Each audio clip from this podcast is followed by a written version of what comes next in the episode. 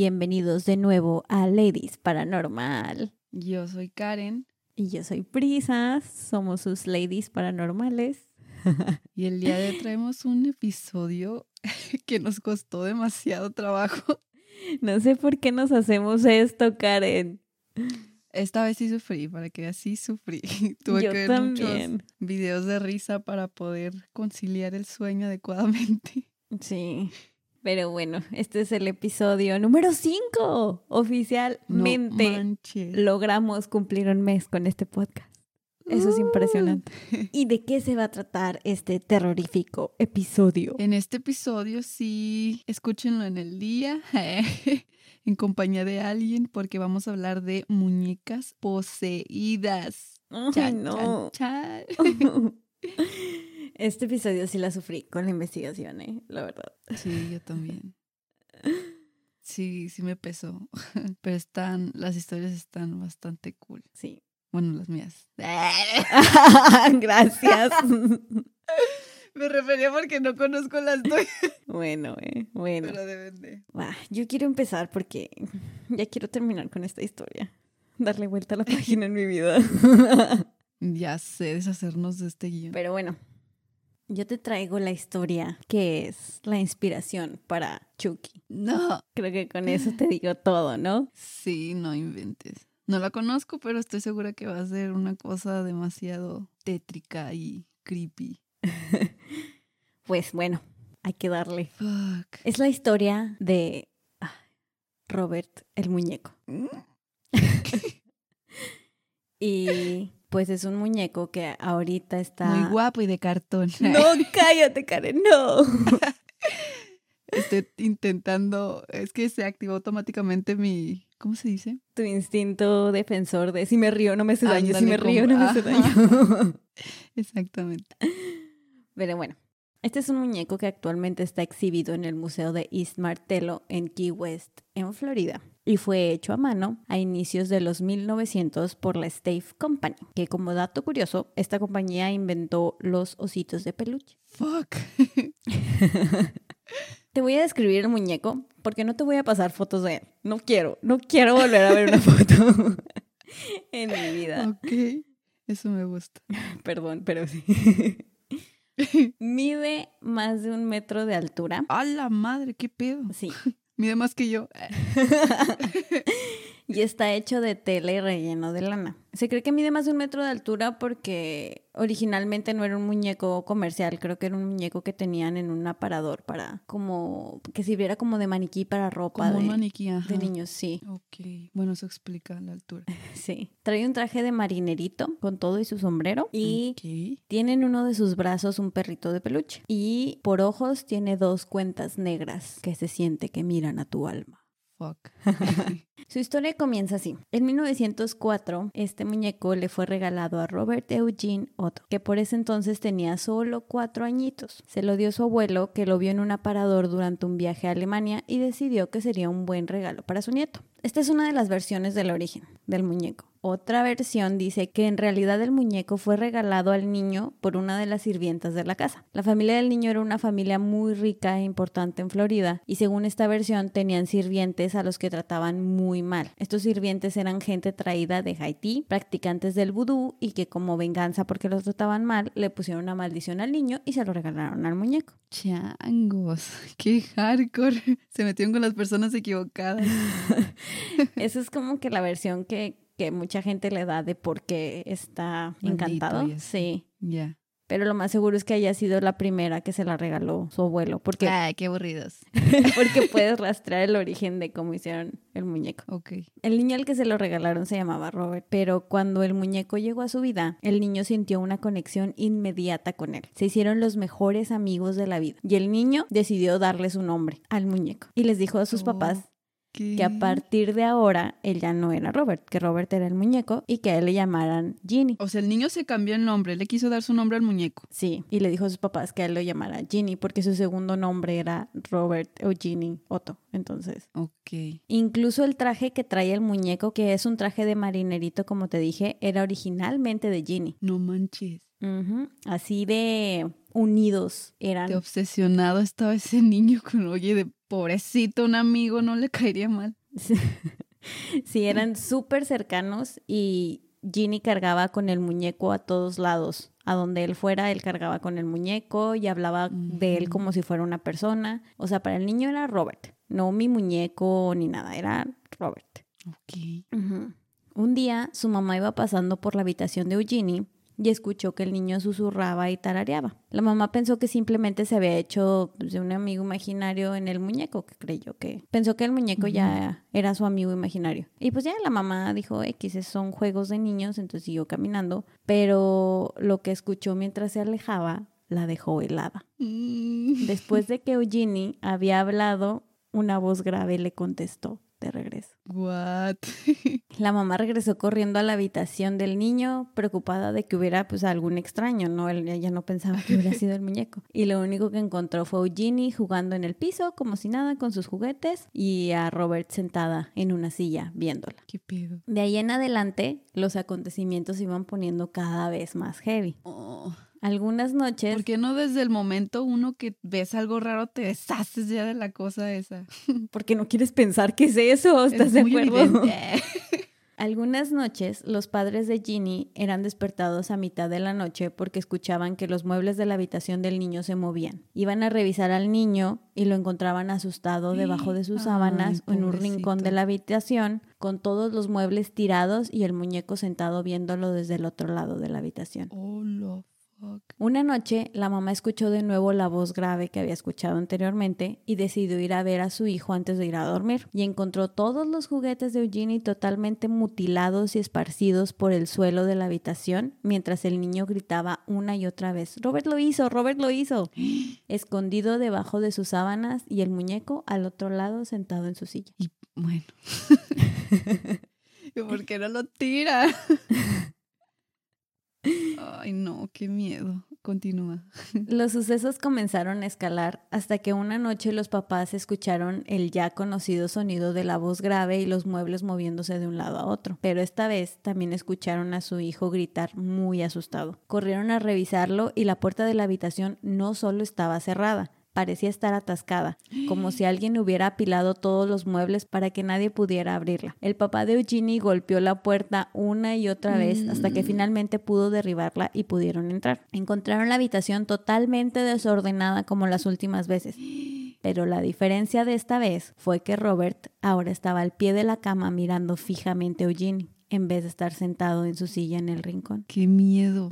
Ay, pobrecito. Después de esto, a los papás del niño les quedó claro que Eugenie no estaba seguro con ese muñeco. Desde entonces, el niño durmió en el cuarto de sus papás y Robert se quedó en la habitación del niño. Ay, O sea, hasta ahorita el muñeco tiene la ropa, el nombre y ahora está el cuarto del niño. pobre. Pobre Eugenie. Usualmente eso lo hacen los hermanos, pero a él le tocó que un muñeco le quitara todo, ¿no manches? Sí. Con esto parecía que la voz que escuchaban se había detenido, ya que Robert no tenía con quién hablar más. Pero ahora la familia escuchaba risitas y pasos correr en el segundo piso de la casa. What the fuck. Cuando subían a investigar, lo único que encontraban era a Robert en alguna otra habitación donde no lo habían dejado antes. Especialmente al muñeco al parecer le gustaba aparecerse sentado en una silla que daba a una ventana del segundo piso desde donde se podía ver a la calle. La gente que pasaba por esa casa decía que cuando caminaban por ahí juraban ver al muñeco viéndolos desde la ventana o que desaparecía de la ventana para de repente volver a aparecer. Ay, no.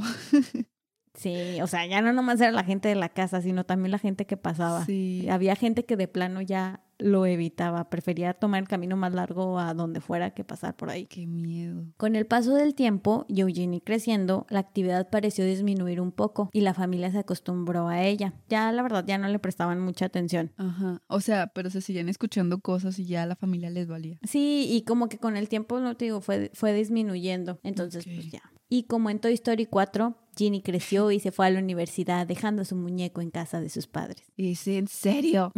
sí. ¿Por qué no lo tiraron o lo- no sé, algo? Por- Lo quemaron. bueno, yo leí que porque cada vez que intentaban separarlos, al niño ya, al muñeco, o sea, se ponía cada vez peor la actividad. Entonces como que prefirieron ya no hacerle no más caso. moverle. Ujú. Ajá.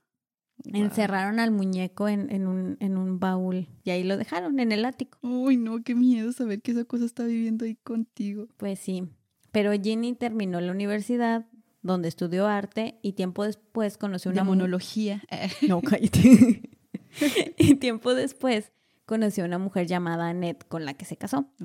Cuando sus padres murieron, le heredaron la casa a Eugene y él se mudó a la casa con su esposa.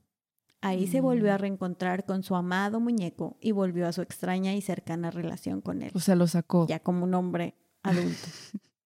¿Eh?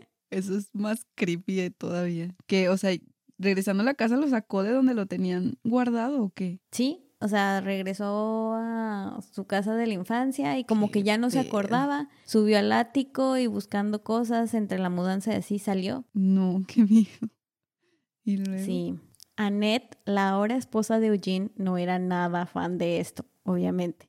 Muy Y lista. le pidió a su esposo que por favor se deshiciera del muñeco. Vaya. Eugene le suplicó que lo dejara conservarlo porque era muy especial para él. Y pues cuando Annette vio lo feliz que ha- hacía este muñeco a su esposo, pues dijo, ok, quédatelo. Pero ¿por qué iba a ser especial si lo único que era que si lo único que hacía era asustarlo de niño? No sé, porque no digo que tenían un, como un, no sé, no sé, no sé, Karen, no tiene sentido y no quiero indagar más en esta historia. Ay, No quiero hallarle lógica. ay ¿por qué aceptó la- Pero bueno, Bueno, luego. Annette terminaría arrepintiéndose. Madre. Porque Eugene volvió a su extraña relación con el muñeco. Como cuando era niño, cargaba con el muñeco todo el día por toda la casa. Y durante la noche se llevaba el muñeco a su habitación y lo ponía en una silla donde los veía dormir durante la noche. What the fuck. Annette comenzó a sufrir de pesadillas donde veía a Robert y le pidió a su esposo deshacerse del muñeco. Su esposo no quería y esto era causa de muchísimas peleas entre ellos. hasta el punto en el que Eugene ya mejor se encerraba con Robert en su estudio y no salía más que para comer e ir al baño. Desde donde Annette escuchaba a su esposo platicar con el muñeco como si lo escuchara. O sea, igualito a sus papás, que lo Sí. escuchaban platicar con el muñeco, así lo escuchaba Annette. Finalmente, en 1974, Eugene muere y Annette encierra a Robert en un baúl en el ático. Vende la casa y deja a Robert ahí. O sea, aguantó toda su vida con su esposo y la extraña obsesión de su esposo con el muñeco. Así es. Hay historias como alternativas que dicen que en realidad Eugene se murió en el ático y que lo encontraron con el muñeco a un lado. Y otras dicen también que la esposa en realidad se volvió loca después de que se murió el esposo y se quedó sola con el muñeco. Ay, no, qué pido. No sé, ahí tampoco ya encontré más, así algo más a profundidad. Ese mismo año, Myrtle Ruther compra la casa y encuentra a Robert en su ático. No encontré historias de Myrtle tal, tal cual con Robert, Ajá. o sea, algo que le pasara específicamente, pero encontré nada más que lo conservó incluso cuando se mudó de la casa esa donde vivían originalmente, porque ella duró seis años ahí y todavía Ajá. mantuvo a Robert con ella 20 años más. Oh. Está súper raro que, bueno, quienes lo encuentran como que se trauman con él y se lo quieren quedar. No sé, pero en 1994 ella finalmente lo donó al Museo Fort East Martello, diciéndoles que el muñeco se movía solo por su casa y que estaba encantado. O sea, tardó 20 años en deshacerse de él. Sí, y de hecho encontré que meses después de que lo donó, murió esta señora. ¿Qué pido? Sí, no, no creo que esté relacionado ni nada, pero ¿Cómo sabes? no sé, no sé. Pero bueno, cuando les dijo de que es que se mueve por mi casa solo y pues está embrujado el muñeco, el museo nada más pues dijeron, no, pues sí, pinche señora loca. bien". o sea, no le creyeron y, Ajá. y aceptaron al muñeco. Al principio Robert no era parte de las exhibiciones del museo, pero como la gente, te digo, pasaba por la casa y todo eso, conocían la historia. Y cuando se dieron cuenta que estaba en el museo, mucha gente empezó a ir a, a querer verlo. Hasta que finalmente lo pusieron en una vitrina para que ya todos lo pudieran ver. Ajá. Y así Robert comenzó a asustar gente otra vez. ¿Cómo? Pues ahí te va. La gente que ha ido a verlo dice que se sienten observados por Robert.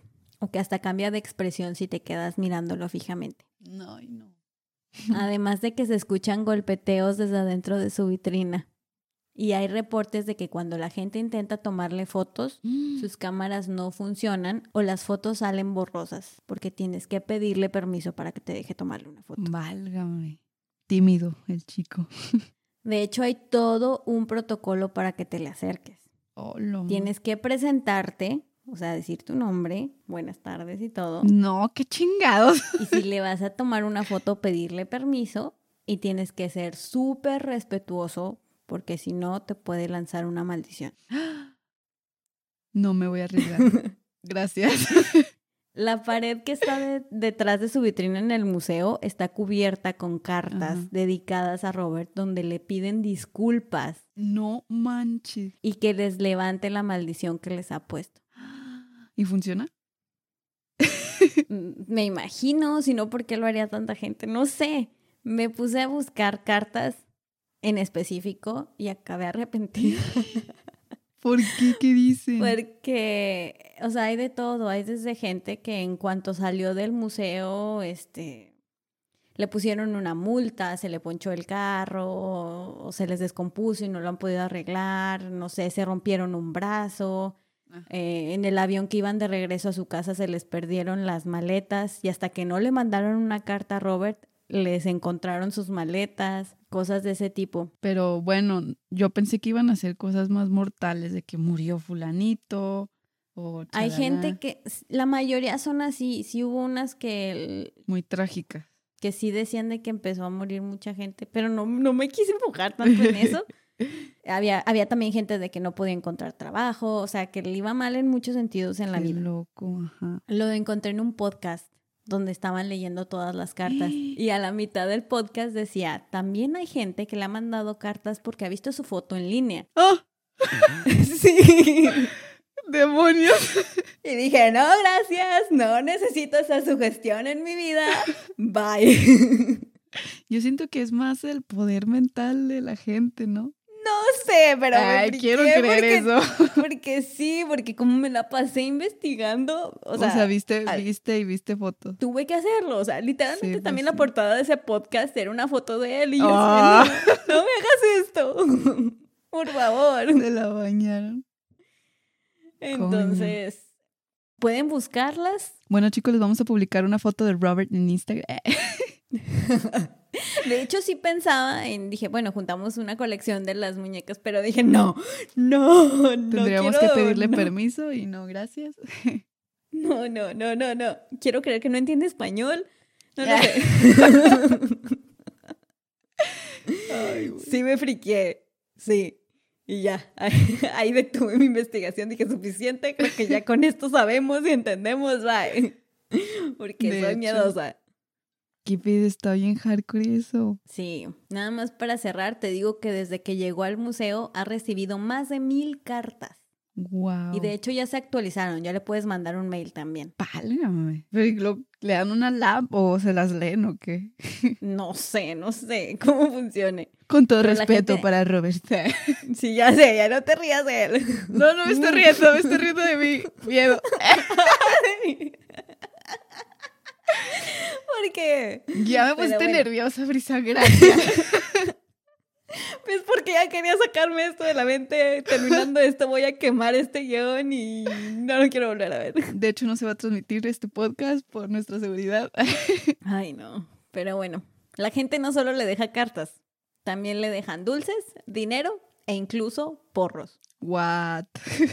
Sí. No sé, como que ¿Qué? para que se relaje. No sé, no me estoy burlando de él ya. Oh, Ay, what? Oh, no. el micrófono. Cállate, cállate. Ay, no. Pero bueno, esa fue la historia del muñeco que fue la inspiración para Chucky, el muñeco diabólico. Wow, oye, pues sí está interesante, sobre todo el final y todo lo que le pasó a esa gente. Sí. Bueno, dejemos ese tema en el pasado, no lo vamos a mencionar. Esto jamás ocurrió. Continuamos con eh, Ahora sí, ¿de qué se va a tratar el programa del día de hoy, Karen? eh, el programa del día de hoy. No inventes. Oye, ¿tú tuviste algún juguete con el que te traumaste que siempre traías de un lado a otro? Sí, tenía una muñeca que me regalaron cuando yo tenía como dos años y de hecho la muñeca también medía como un metro. Estaba, cuando me la compraron estaba más grande que yo. Bueno, Brisa, gracias por tu amistad, me retiro. Se llamaba Luisa mi muñeca. Estaba, estaba muy bonita, tenía sus trenzas güeritas y así. Y, y de hecho tenía una versión en chiquita de ella, entonces era Luisa y Luisita. Ay, no manches. Pero no te digo que con los años fui creciendo y luego salió Chucky y me traumé con Chucky. Ah. Y la pobre Luisa fue a dar a, a mi closet allá en un rincón escondida. Me arrepiento. Pobrecita de Luisa, ella no tenía la culpa. Pero Ya sé, ni se movía ni nada. ¿O sí? de hecho tenía así como los ojos como de vidrio. Toda la muñeca era de trapo, pero los ojos eran de vidrio. Entonces siempre me, no sé, o sea, es que de niño te asustas y, y ya te Sí. traumas y Yo entonces nunca decidí. tuve muñecas así grandes, porque me, siempre me dieron miedo. Pero sí cargaba con una Polly Pocket que medía como 10 centímetros. ¿Qué dijiste? Tú no me puedes hacer daño. Sí, o sea, ya iba a ser el colmo. Entonces yo sí también cargaba con ella a todos lados y le tenía que sus cambios de ropa. Me acuerdo mucho que hasta cuando nació mi hermano, que ya íbamos al hospital a verlo, la cambié, le puse una maletita de que para que te lleves tu cambio si te quieres bañar. Ay, o sea, estaba bien traumada con esa mona. Pero no, o sea, yo no le había puesto otro nombre, se llamaba así Poli. Qué original, Karen. Y la, ay no, qué oso, o sea. ¿Tú cuántos años tenías cuando te hizo tu muñeca? No, bueno, me la regalaron a los dos y cuando empezó lo de Chucky, que decidí guardarla, tenía como unos seis, siete. Yo tenía ocho cuando tenía la Ya Poli. estaba esa. grande, Karen, por Dios. Ya está demasiado grande, sí. Por eso digo, fuck. Pero bueno, fue una infancia Sí, feliz. sí. Bueno, voy a continuar yo Por favor. con una historia que... con una historia que creo que muchos conocen. Intenté investigar como que lo más verídico de esta historia y es nada más y nada menos que nuestra famosa Annabel. Uh, Tin, tin, tin. la clásica. Sí, aquí va. La historia de esta muñeca, según los Warrens, es que en 1970 una madre se lo dio a su hija de 28 años de edad. Bueno, ya no me siento yo tan mal de tener mi poli a los 8.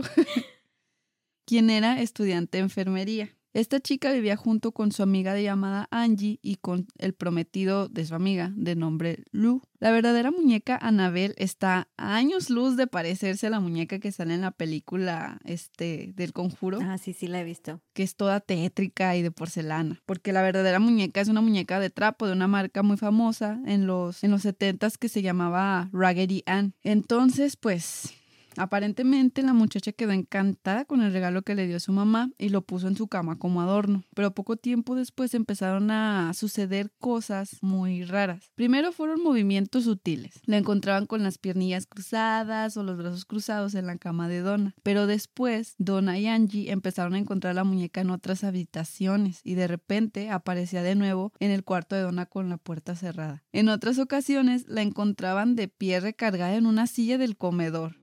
Ahí sí yo, yo hubiera dicho, no, a ver, te me vas. y hasta la llegaron a encontrar arrodillada sobre una silla. Ok. Esto está bien creepy porque leí que después ellas intentaron ponerla de rodillas, Y no se puede. pero siempre se caía, ¿no? Sí. Nunca se, se sostenía. Sí, porque es de trapo. Sí, entonces se quedan así como de que, ¿qué está pasando? Mm. También encontraban mensajes a los cuales no le hallaban mucho sentido, como ayúdanos, me extrañas o salva a Lu. Lo raro de esos mensajes, como viene en la película, si algunos de ustedes ya la vieron, es que estaban escritos en pedazos de papel pergamino y pues ellas no tenían de ese tipo de papel en su apartamento, así que no ¿De sabían dónde de dónde había salido o de dónde lo sacó Annabelle. Mm. Al principio, no sé por qué fregados deciden ignorar los sucesos porque creen que es broma de alguno de sus, de algún compañero para asustarlas. Pero un día, Donna llega al apartamento del trabajo y se da cuenta que la mano de la muñeca está manchada con lo que parecería ser sangre. Oh, no. Y observa también tres gotas de la misma sustancia en el pecho de la muñeca. No se explicaba cómo esas manchas pudieron llegar hasta ahí, así que decide que es el momento de llamar a un medium. O sea, para esto ya habían pasado entre cuatro y seis semanas desde que desde que empezaron a pasar cosas raras con la muñeca. Pero bueno, el medium les dice que dentro de la muñeca está alojado el espíritu de una niña llamada Annabelle Higgins y que les pide que la acepten como una más. no. O sea, desde ahí foco rojo. Entonces, En una sesión, el medium presenta a Donna y Angie con el espíritu de Anabel, una niña de 7 años, quien supuestamente jugaba en los campos que existían antes en lo que ahora se conoce como el complejo donde Donna y Angie viven o vivían. Pues estas chicas sintieron lástima por la historia de la pequeña y decidieron aceptar que Anabel se quedara con ellas y poseyera a la muñeca. Esta es como la historia oficial que aparece en la página web de Ed y Lorraine Warren, pero hay un gran pero aquí. Se contradice con una versión de la historia que Ed contó en 1980 en un video tour del museo. Sí, en el video este men dice que el medium les contó a las chicas que Anabel había muerto en un accidente automovilístico afuera de su apartamento y que tenía seis años, no siete. También dijo que el regalo se lo dio su mamá por Navidad y no por su cumpleaños. Mm. Así que no lo sé, Rick. Suena. Son muchas, ajá, son muchas Sí, contradicciones. yo pero tengo mis opiniones de los Warren, pero termino de contarla. Sí, demasiado, sí. Bueno, continuando con la historia, Donna y Angie comenzaron a tratar a la muñeca como si fuera un ser humano, lo cual incomodaba mucho a Lou, que era el prometido de Angie. Él, obviamente, y concuerdo perfectamente con él, no era fan de la muñeca. Incluso le advertía a las chicas que parecería ser un ente diabólico y no tanto el de una niña. Al poco tiempo de que él expresa su pensar sobre la muñeca, le sucede algo a este hombre, pero encontré dos versiones de este hecho. Una fuente menciona que tiene una pesadilla en la que siente que lo estrangulan, hasta que abruptamente se despierta y ve a la muñeca al pie de la cama, y luego eh, observa que tiene algunas heridillas superficiales. La otra versión me late más porque dice que una noche Luz se levantó y se dio cuenta que no se podía mover, o sea, hace parálisis del sueño. No.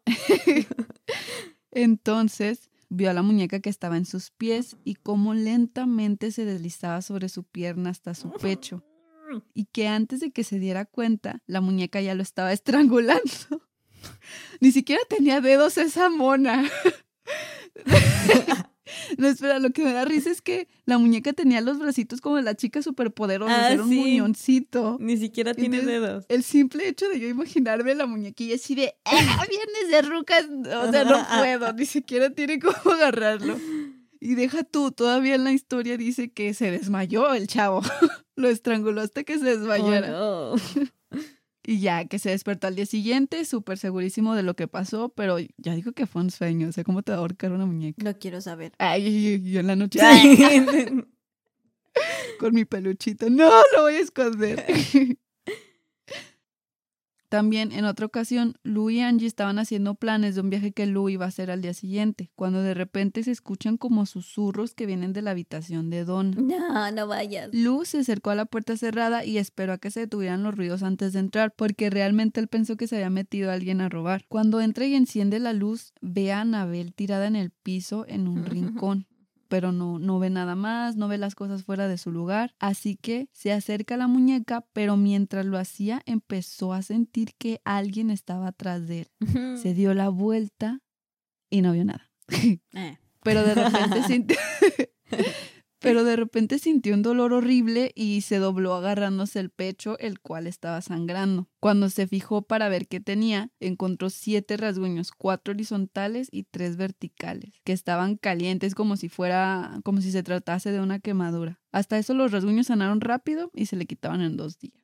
Después de esto, Donna se dio cuenta que el espíritu que poseía la muñeca no era del todo inocente, así que contactó mejor al padre Higan, quien contactó a su superior, el padre Coke, quien inmediatamente se comunicó con los investigadores paranormales Ed y Lorraine Warren.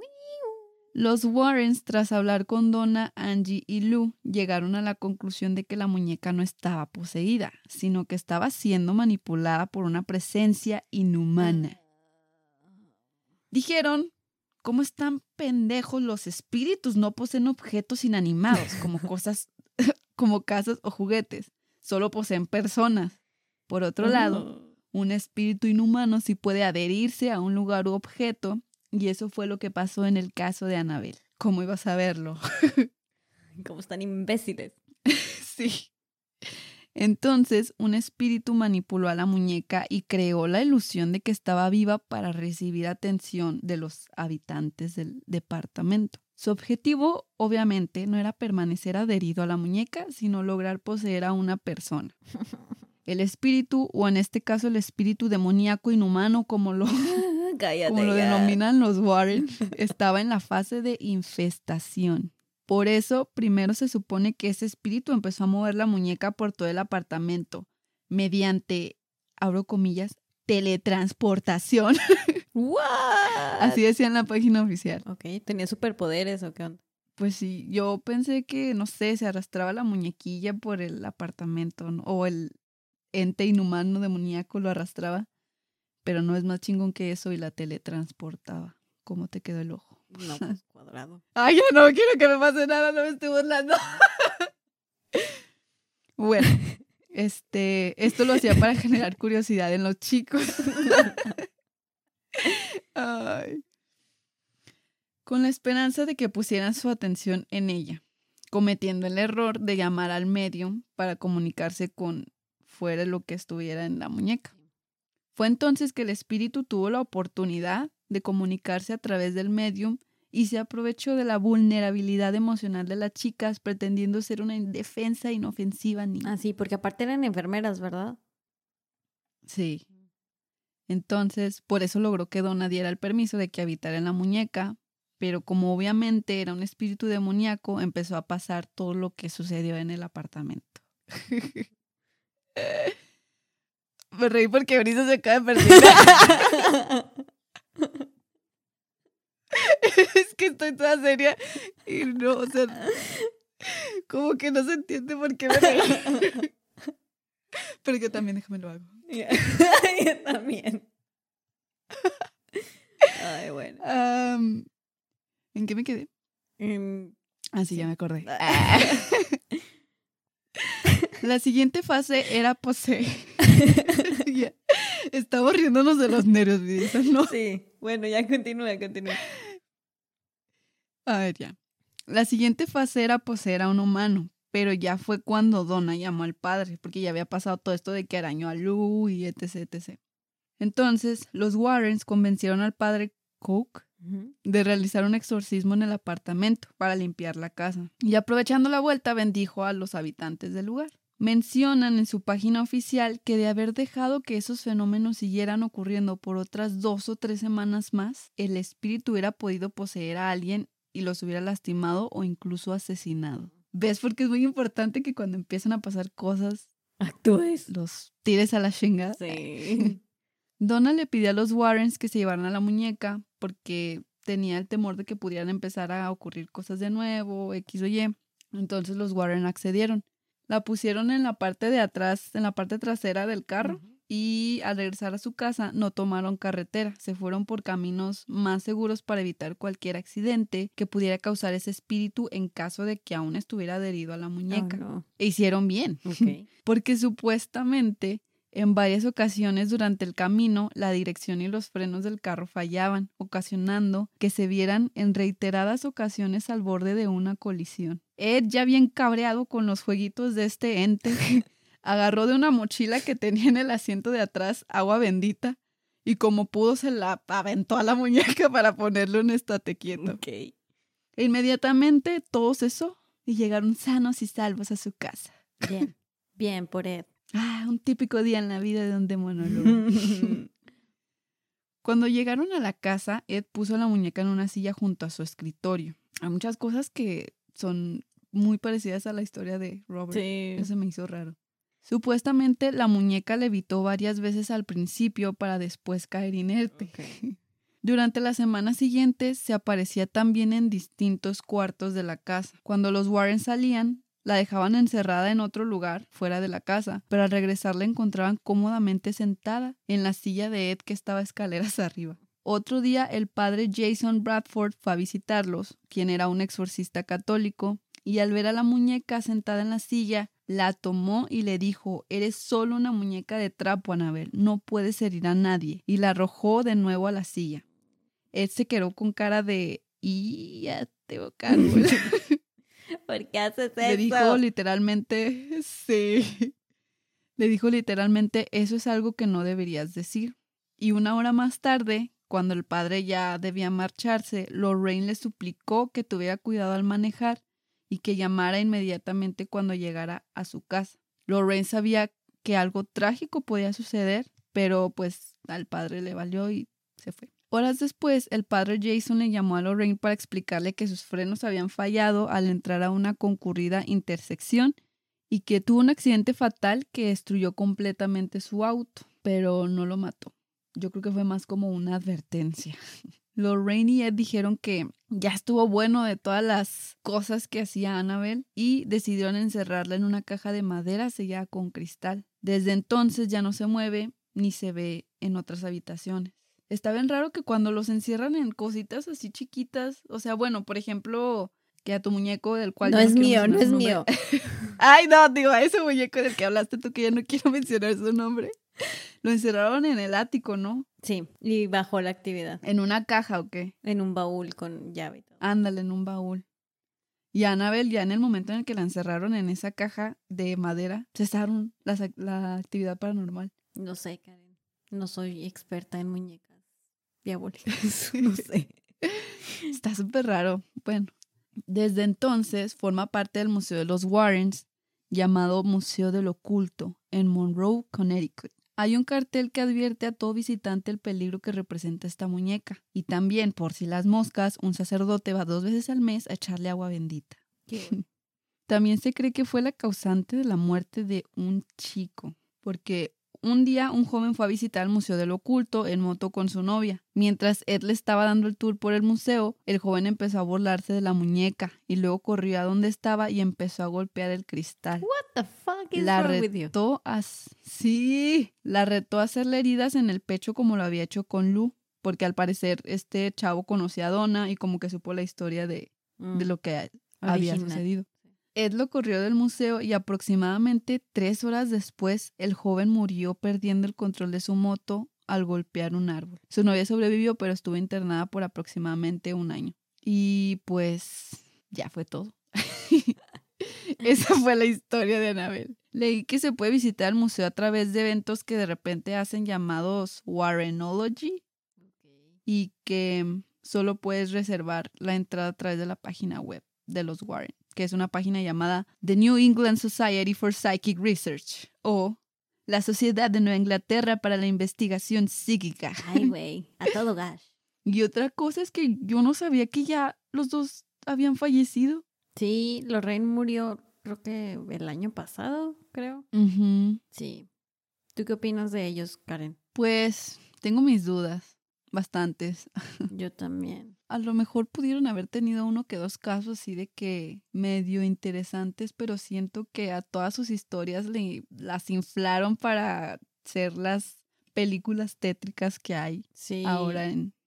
Sí, porque, o sea, cada caso que tenían sacaban un libro gigante al respecto. Y había casos en los que nada más iban un día a ver qué pedo y se iban. ¿Sí me entiendes? Sí, no. Entonces también tengo mis dudas. He leído en varios lados así de que en realidad no. De que son una farsa. Sí, de que hasta contrataban a un vato para que les un vato escritor de cuentos de terror para que les escribiera los libros. ¿Qué pedo? Sí, y les decía que fueran a entrevistar a las familias y si el vato volvía diciendo de que no, pues no hay eh, gran cosa.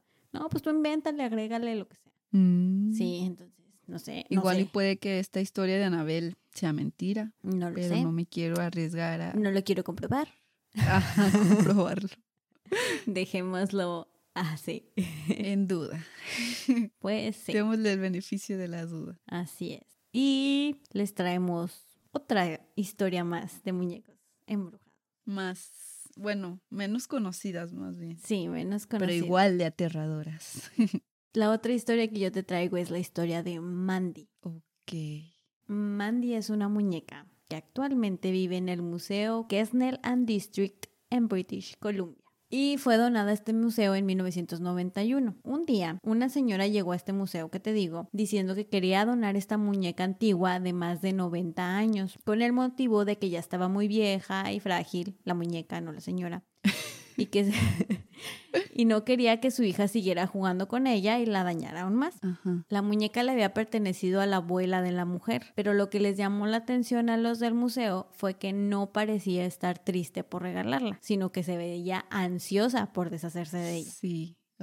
La conservadora del museo, o sea, bueno, la persona que se dedica a curar todo lo que le llevan para el museo, decía que la muñeca la hacía sentir muy inquieta cada vez que trabajaba con ella, pero le echaba la culpa a que la muñeca se ve bastante siniestra. Te voy a describir la muñeca. Ok.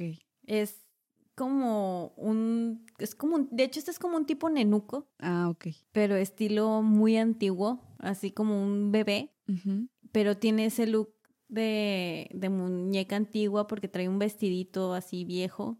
Era de porcelana. Bueno, en partes sí y en partes no. Ah, ya como que el torso de algodón y Ándale, está las relleno. extremidades de porcelana. Ujú. Trae un vestidito blanco así como, bueno, yo lo describiría que es como tipo de bautizo. Ya. Sí, algo viejo, em, pero lo más creepy de la muñeca es su cara, Mm, porque está pintada muy, muy realista. ajá. O sea, ya ves que a veces las muñecas las pintan como que de manera caricaturesca. Sí. Y esta está pintada como más parecida a la pintura de una cara de un bebé. Ok. Y aparte tiene los ojos de vidrio. Mm, Está, aparte está como que rota. Tiene una abertura que va desde la frente y le cruza por el ojo. Uy, güey.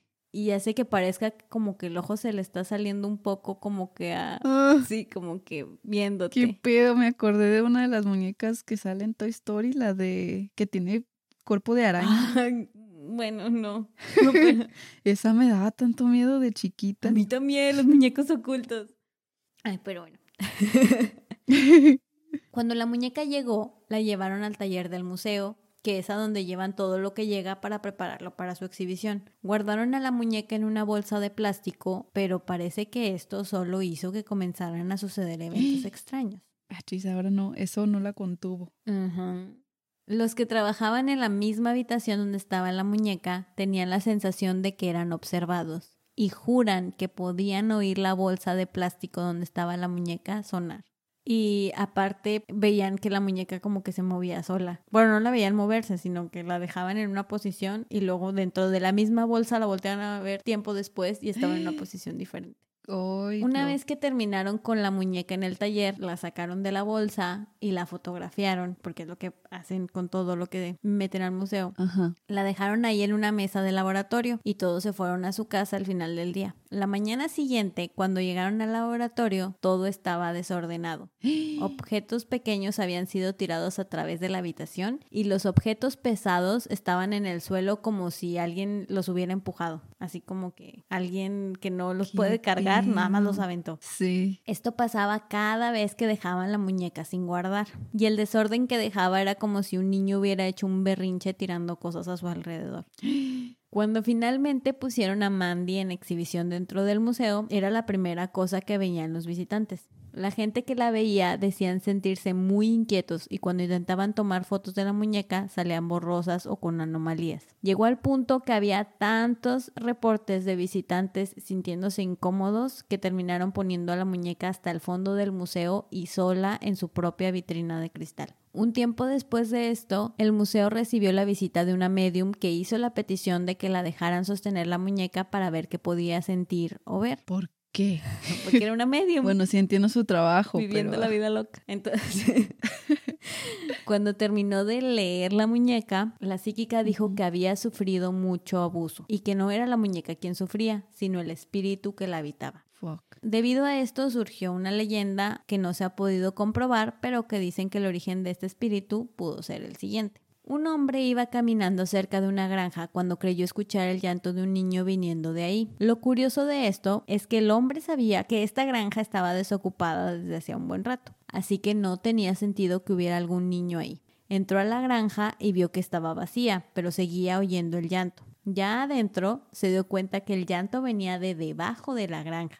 Entonces se le ocurrió que el llanto podía venir del sótano, así que salió y buscó las puertas del sótano. Cuando bajó, se dio cuenta que el cuerpo de una niña estaba en el piso. Parecía que había muerto ya hace algún tiempo y entre sus brazos estaba una muñeca, A la madre. que era esta. Entonces, según esta leyenda, el espíritu de esta niña vive en Mandy la muñeca. No se sabe si la historia es real o no, pero está relacionada de cierta manera a la razón por la que la dueña original donó la, la muñeca al museo.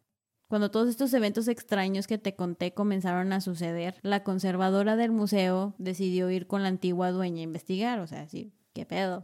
Cuando la visitó, la antigua dueña le dijo que la verdad no había donado la muñeca por temor a que su hija la rompiera. O sea, si hubiera sido, la guardaba en un cajón alto y ya. Sí. Sino que la mujer escuchaba llantos en su casa que venían desde el sótano. Y cuando bajaba a investigar qué podía hacer, no había nadie, solo la muñeca en el piso. Pues sí. Cuando esto comenzó a pasar cada vez más seguido, fue cuando la mujer decidió llevarla al museo. Y desde que donó la muñeca al museo, jamás volvió a oír los llantos que escuchaba en su casa. Qué feo. Sí, y esta es la historia de Mandy. Pero tengo mis dudas de que sea el espíritu de una niña. Pues no sé, pero eso es, eso es lo que creen y es lo que vio la medium. De hecho, como que se parece a la historia de Anabel, ¿no? Sí. Es que tienen, de hecho, si te fijas, todas las historias tienen similitudes. Si los guardan, la, la, las actividades paranormales cesan. Este, siempre se cambian de habitación.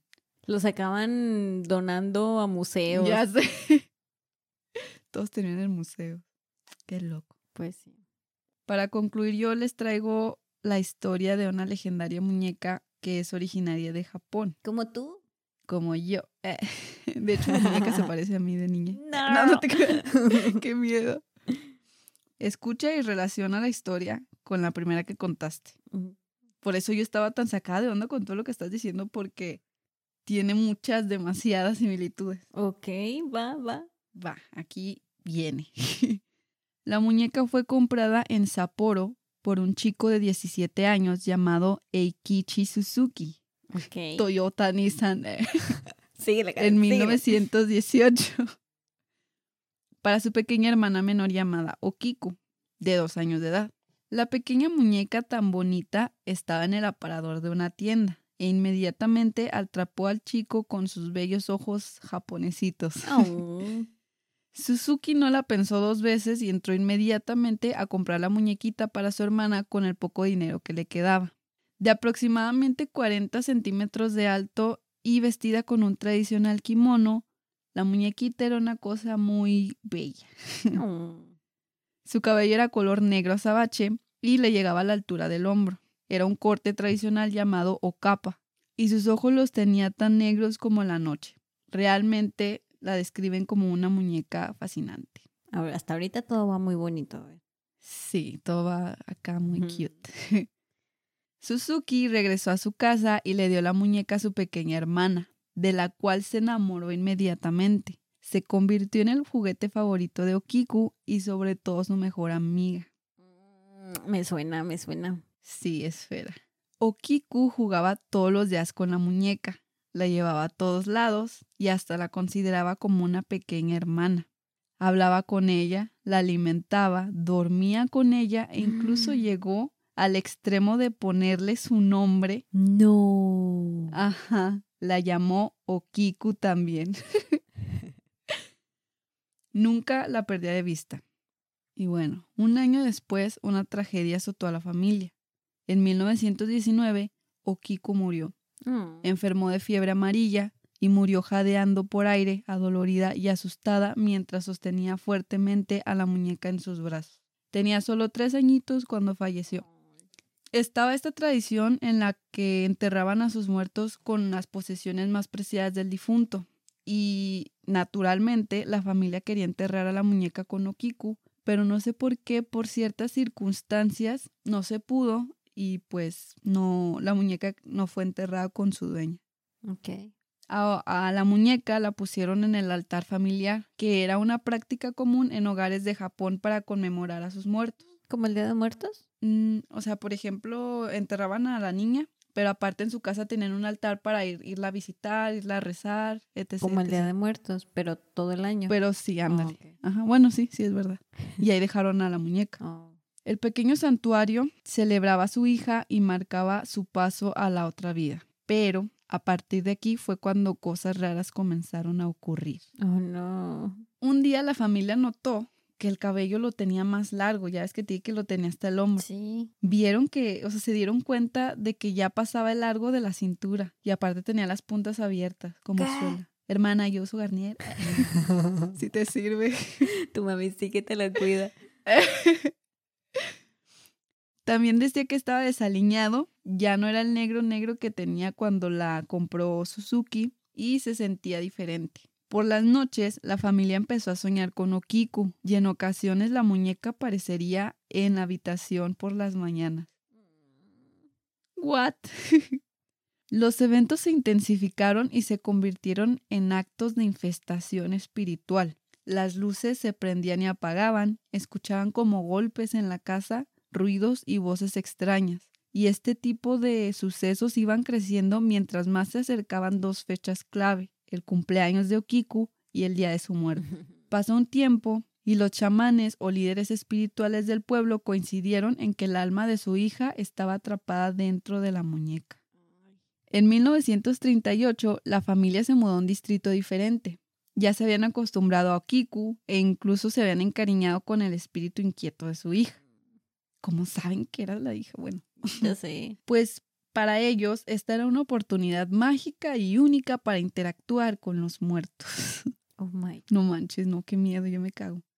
Al mudarse, no quisieron llevarse a Okiku con ellos porque creían que lo que alimentaba su magia era la proximidad con la tumba de la niña, así que mejor se acercaron al templo local para pedir que cuidaran a la muñeca. El templo ya había escuchado las historias asombrosas de la muñeca encantada cuyo cabello crecía cada año y estaban muy felices de recibirla ahí. La aceptaron alegremente y comenzaron a cuidar de Okiku. Con el tiempo han logrado confirmar la veracidad de algunas de las afirmaciones, No en particular que el cabello le crece. Los sacerdotes han enviado muestras de cabello para análisis científico y aparentemente el resultado de estos análisis demostró que era cabello de niño humano. No. Sí, what the Pero, fuck. ¿cómo? No sé, no tengo idea de cómo funciona esto. O sea, ¿esto está científicamente comprobado? Pues según esta no encontré nada que dijera que sí es cierto. Cale bajándole todo. Pero dije, bueno, lo dice aquí, vamos a comentarlo. ok. No indagué la verdad, pero pues sí, sí, ¿Qué pedo? qué loco. Sí. Le cortan el cabello regularmente y la muñeca de esta manera se mantiene feliz y contenta.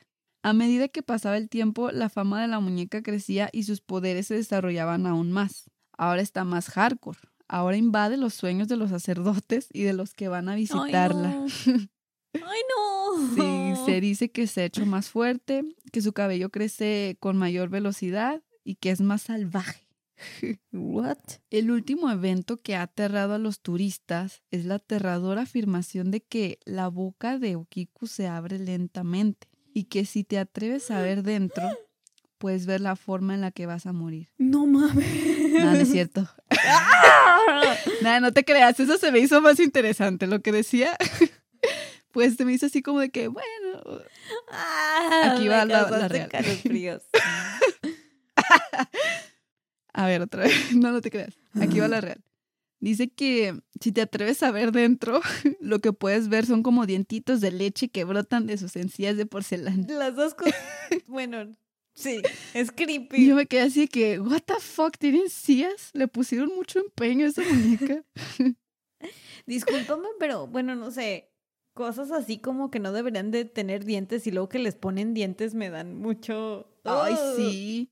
De hecho, yo una vez No. en una, Ay, no sé ni qué vas a decir y ya estoy negando. en una tienda departamental, para no decir nombres, Ah, eh, en la dulcería tenían muchas muñecas de porcelana. Y una vez pasé así, así súper rápido y creí ver que tenía una lágrima y me quedé No de que, what the fuck, volteé y la vi y sí tenía la lágrima y yo, ¿Estás mamá? ¿qué pedo?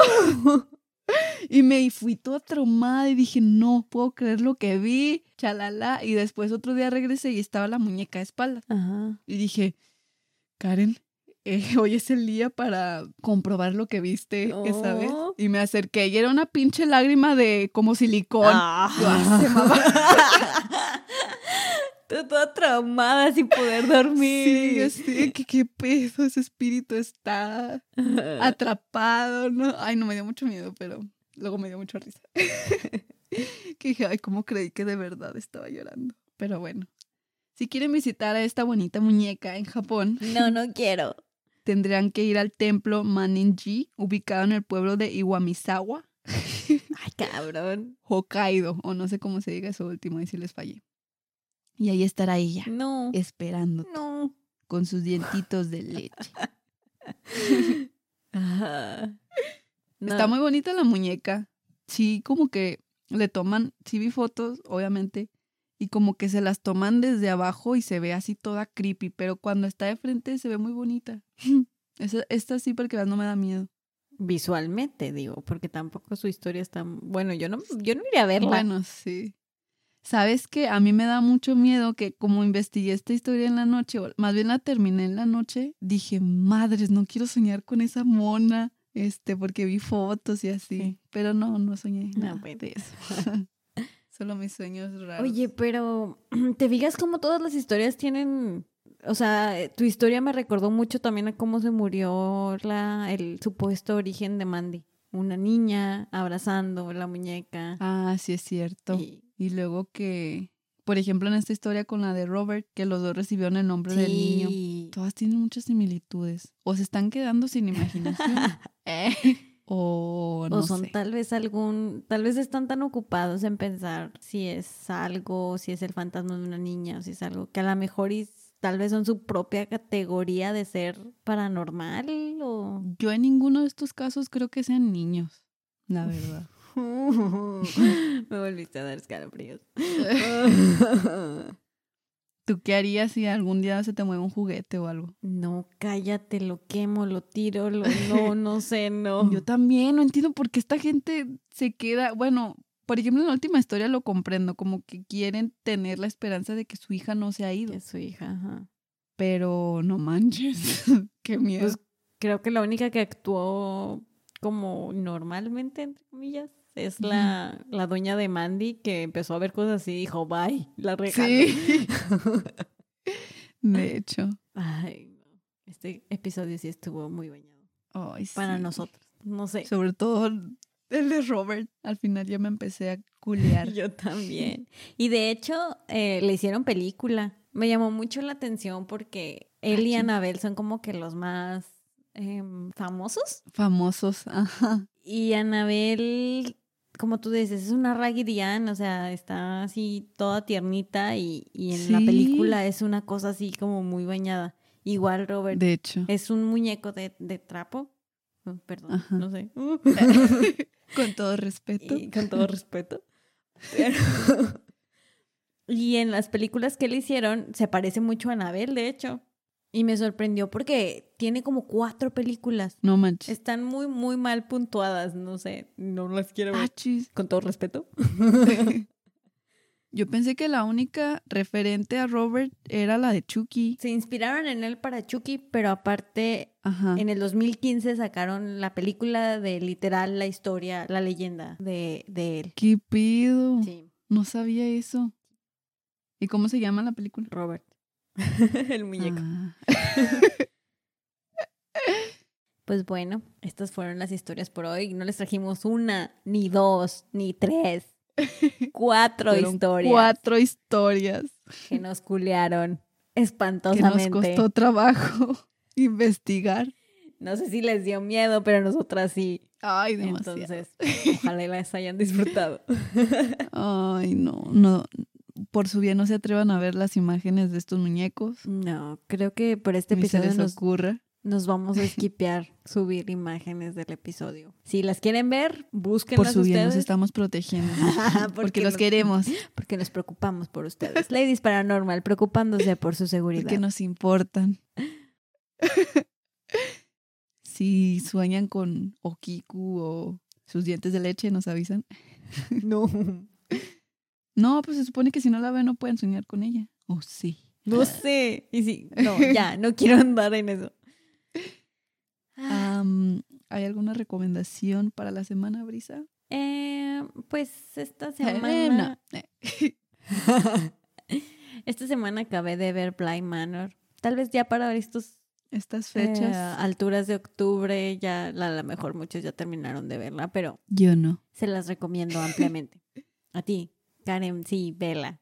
Te va a encantar. Tiene todo lo que amas. Tiene niños, niños fantasmas, tiene muñequitos. Kippy. Bueno, la voy a ver, pero de día. Y acompañada. Sí. Sí. Así es. Está muy bueno. Sí, está, está cool. Tiene una historia de amor muy interesante. Ay, por eso te gustó. De hecho, me gustó más Hill House, que es la antecesora a Bly Manor. Pero no se relacionan. O sea, si no veo Hill House y empiezo a ver. No, Esa. no, es, es como la de American Horror Story, que cada temporada es, Ah, un- es una, una temática diferente, Va. usando al- algunos actores que son los mismos, pero es diferente. La de Hill House y Vela, esa está buenísima. Buenísima trama, te asusta, está muy buena.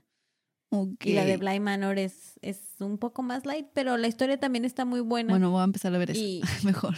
y es, y es una historia de amor. Bueno, Ah, tiene muchos significados. Es- es- me gustó porque no solo es terror, o sea, también tiene como que otros, otras capas para contarte. Súper bien. Así es. Si la ven, nos dicen qué les parece también. Sí, cuéntenos qué les pareció. Y pues con esto cerramos el episodio tenebroso del día de hoy. Así es. Recuerden que pueden escucharnos llorar del miedo. Cada jueves aquí en Spotify o en... ¿Qué más? Mejor dilo tú, se me olvida. en Apple Podcast, en Google Podcast y en YouTube. También pueden visitar nuestras redes sociales como Facebook o Instagram donde estamos como Ladies Paranormal y dejarnos comentarios, un like o un follow si quieren. Nos agradeceríamos un chingo. Sí, para que estén al pendiente de cuando sacamos episodio nuevo y algunos contenidos. y bueno, concluimos el mes, Karen. Uh, Ya va a ser Halloween. si se disfrazan, nos lo comparten en Insta. Queremos ver sus atuendos Sí. más tenebrosos. Y como ya va a ser Halloween, también el próximo sábado esperen el especial de Halloween con sus ladies paranormales. Eh, acompáñenos, va a estar cool. Vamos a contar historias alrededor de la fogata. Ese día sí nos vamos a esmerar por causar terror porque lo amerita el día. Así que va a estar interesante. Nos vamos a estar contando historias de terror. A ver quién asusta más a la otra. La que pierda shot. Vamos a acabar el episodio todas en el piso, no mames. Ya sé. O como somos de culas. De hecho, todas hebreas. Pero bueno, los esperamos el próximo jueves y el sábado. No se pierdan este No podcast. se lo pierdan. Uh. ¡Sí! Nos despedimos de ustedes diciéndoles que no le compren muñecos a sus hijos, Guarden todos sus peluches, muñecas en el closet. respeten a sus muñecos sobre todo. Cuídense de las muñecas endiabladas. Parece una un sabor de papitas, algo así. Era poseída, chingado, ya no se puede hacer bien. Sale pues, bye. Bye.